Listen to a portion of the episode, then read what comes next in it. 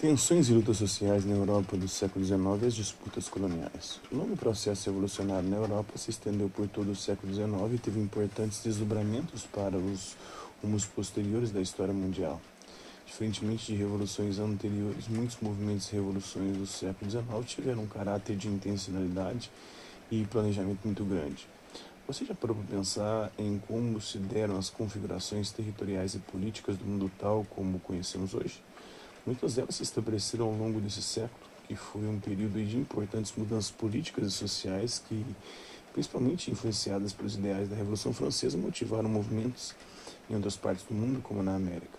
O século XIX foi o período do colapso de grandes impérios, como o francês, com a derrota da França e de seus aliados nas guerras napoleônicas, mas também do estabelecimento de outros, como o britânico e o dos Estados Unidos. Foi ainda um século marcado por invenções e descobertas.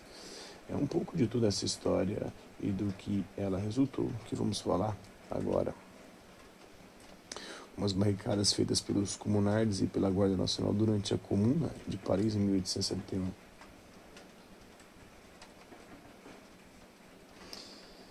Então, é, nós temos como objetivo tratar de alguns aspectos dos principais movimentos sociais e revoluções do século XIX.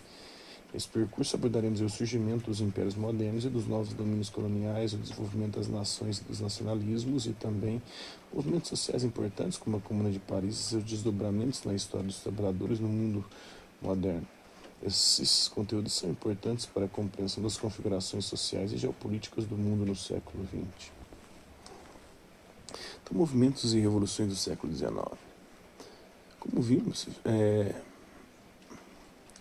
que duas importantes revoluções, a Revolução Inglesa e a Revolução Francesa, marcaram os séculos XVII e XVIII. O século XIX, por sua vez, foi marcado por diferentes revoltas e revoluções que o caracterizaram como um período revolucionário.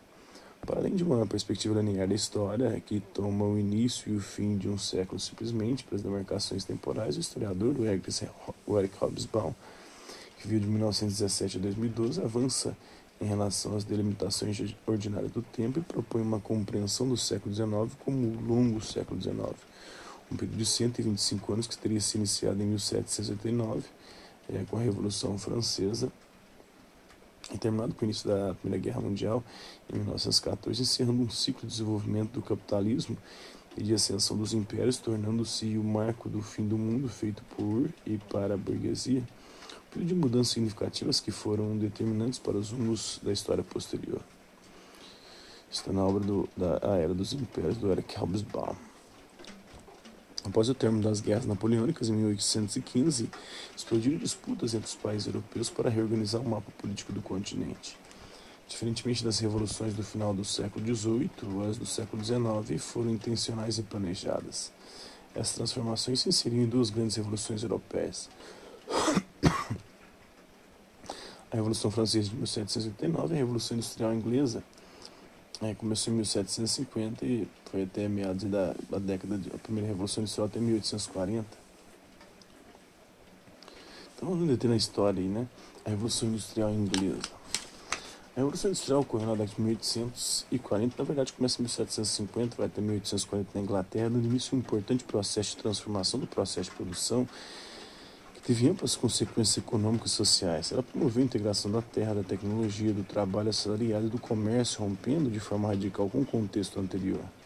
A criação de indústrias de máquinas, assim como a utilização do carvão e do vapor como novas fontes de energia, modificaram de forma radical não só o processo produtivo, mas também os modos de vida. O protagonismo inglês nesse novo, amplo e complexo sistema de produção tem relação direta com a acumulação de capital nos séculos anteriores, sobretudo entre o século XVI e o XVIII. De uma perspectiva econômica, essa acumulação envolveu a exploração das colônias e o desenvolvimento de práticas mercantilistas. Né, de uma perspectiva política, a acumulação de capital ligou-se à ascensão econômica da burguesia e à sua participação cada vez maior no parlamento inglês. É, nessa instituição, os burgueses defendiam o liberalismo econômico, como a não taxação de produtos importados, a livre concorrência e a não intervenção do Estado na economia. Na verdade, a não taxação dos produtos para exportar, né? porque importar eles queriam proteger a indústria interna. Isso aconteceu no mundo inteiro.